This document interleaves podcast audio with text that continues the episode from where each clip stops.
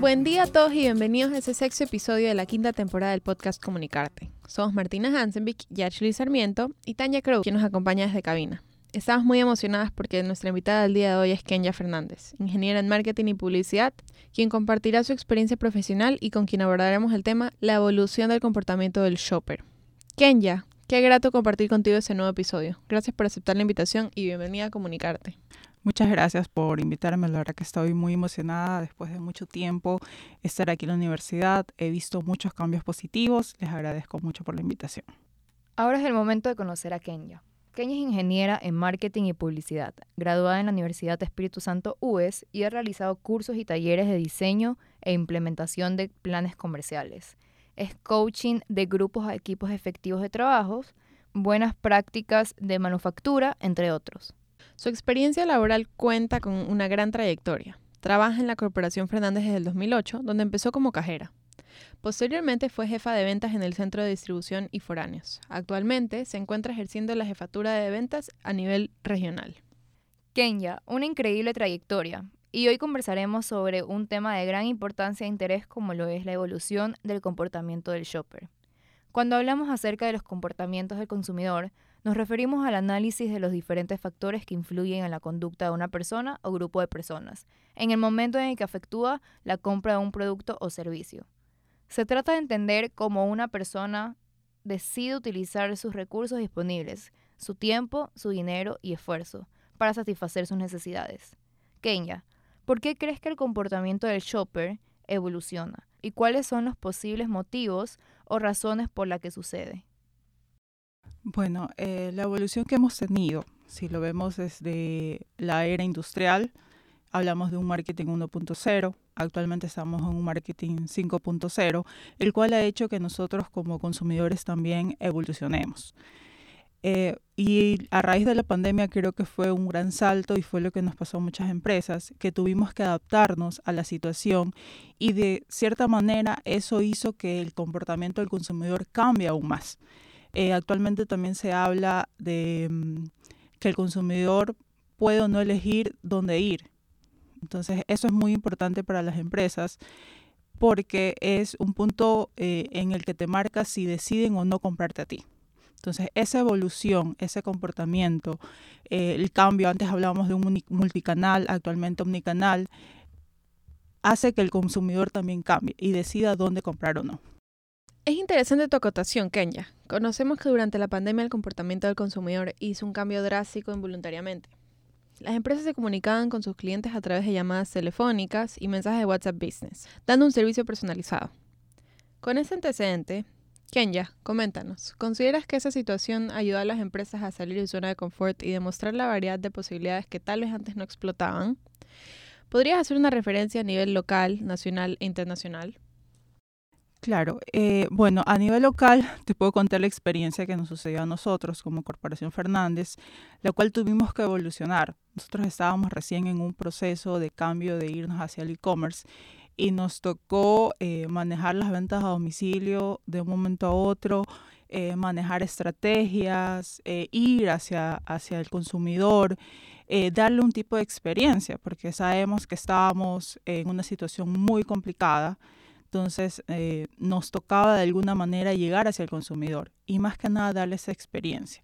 Creo que todos mundos evolucionamos y si lo vemos a, nivel mundial, Amazon ha sido una empresa que siempre está en constante evolución y hace que el consumidor también cada vez sea más exigente. Amazon es un claro ejemplo de omnicanal, que es lo que actualmente eh, lo podemos ver. Eh, que identifica todo lo que el consumidor decide. O sea, no solo en e-commerce, sino también en su punto, que es algo que eh, actualmente eh, está incursionando Amazon, el cual ha puesto en su punto de venta los productos que identificó eh, que más el consumidor decide comprar. Entonces es muy importante que las empresas evolucionemos. Gracias por esa respuesta. Ken, nos interesa saber, ¿Cuáles son los elementos más importantes que se deben tener en cuenta al momento de referirnos al consumidor? Por ejemplo, ¿quién compra mi producto? ¿Qué compra? ¿Por qué lo compra? Entre otras. ¿Consideras que uno o alguno de esos puntos son elementos de comportamiento que están transmitiendo los compradores o posibles compradores? ¿Estos influyen en la venta? Coméntanos tu percepción basada en la experiencia.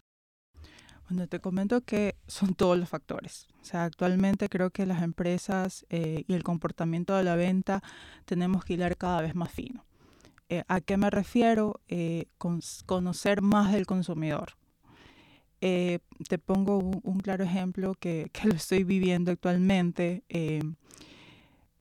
dentro del, del nivel socioeconómico del consumidor, si nos vamos a ese punto, eh, si lo vemos acá en lo que es Guayaquil, un nivel socioeconómico bajo en comparación con otras ciudades como Quevedo, Babahoyo, Milagro, podríamos decir que el comportamiento es igual. Pero cuando tú vas a, vas a un trabajo de campo, vas a conocer al consumidor, te das cuenta que no, que tienes que estar al día y conocer en realidad tu consumidor de acuerdo a la zona donde estás. Y para mí es muy importante el trabajo de campo. Si no tienes inteligencia artificial implementada en tu empresa, tu equipo de ventas tiene que salir al campo, tiene que conocer, ver cómo compran, a qué horas compran, cuál es su comportamiento en las zonas, eh, donde estás en el local, no solo, no solo donde tú estás, no solo a 500 metros, tienes que conocer toda la zona.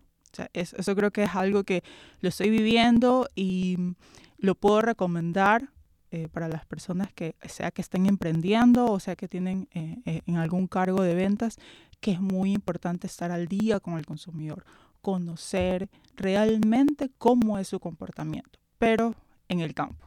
Como decía, si no tenemos inteligencia artificial, es muy importante este, esta interacción con el consumidor. Kenya, gracias al desarrollo de la tecnología digital y los avances en el comercio electrónico, también está evolucionando el modo en el que adquirimos nuevos productos y servicios.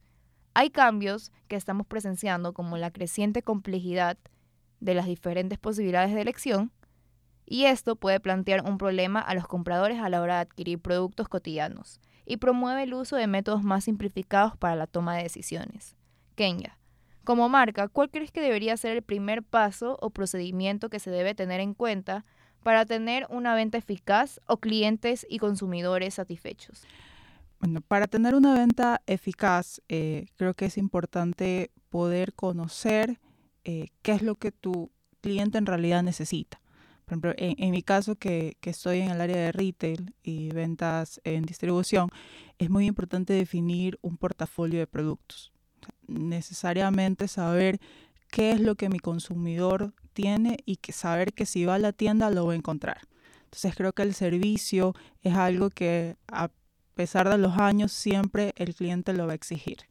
Entonces eh, creo que es, es lo primordial que si ya el cliente decide ir a comprarme, que encuentre lo que en realidad este, necesite. Y un paso importante es definir muy bien tu portafolio de productos.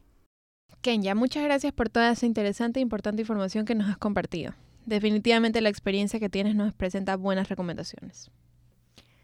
Bueno, ahora vamos al segmento del juego, que se llama This or That.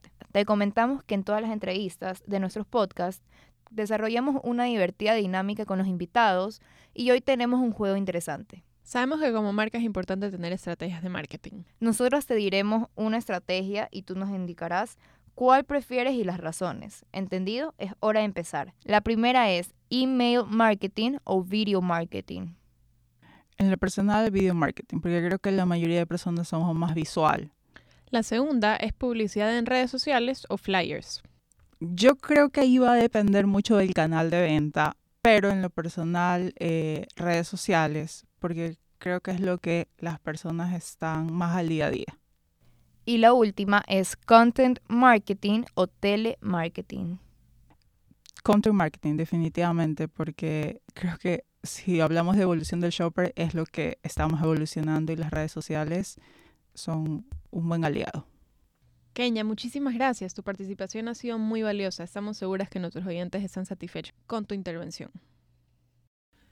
Bueno, muchas gracias chicas por, por la invitación. He estado muy contenta de poder compartir estas horas con ustedes. Ha llegado el momento final de esta entrevista con Kenya Fernández, quien nos ha entretenido con sus enseñanzas y experiencias profesionales. Y para cerrar te agradeceríamos que le envíes un mensaje a los alumnos de la facultad, sobre todo aquellos que están cursando la carrera de marketing. No, un mensaje que les, que les puedo dar, eh, bueno, en primer lugar, creo que aprovechar la oportunidad que tienen de, de, de poder estudiar, eh, que aprovechen todas las, la, las, clases que tengan y no solo hacerlo dentro del aula, sino que eh, también lo que yo le digo a los, a los jóvenes es que intenten hacer un equilibrio entre estudiar y trabajar, porque sí les ayuda a su crecimiento profesional. Y sé que la UES tiene un muy buen programa de bolsa de trabajo, el cual los ayuda a, en ciertas empresas poder incursionar y creo que eso les va a ayudar bastante para poder crecer. Ken, ya estamos realmente agradecidas contigo por haber sido parte de ese podcast. Esperamos que hayas también disfrutado de esta experiencia y seguro nuestros oyentes aprovecharán las recomendaciones que nos has compartido. Estamos agradecidas con nuestros oyentes por acompañarnos una vez más en este podcast tan especial. Esperamos que hayan disfrutado de este episodio.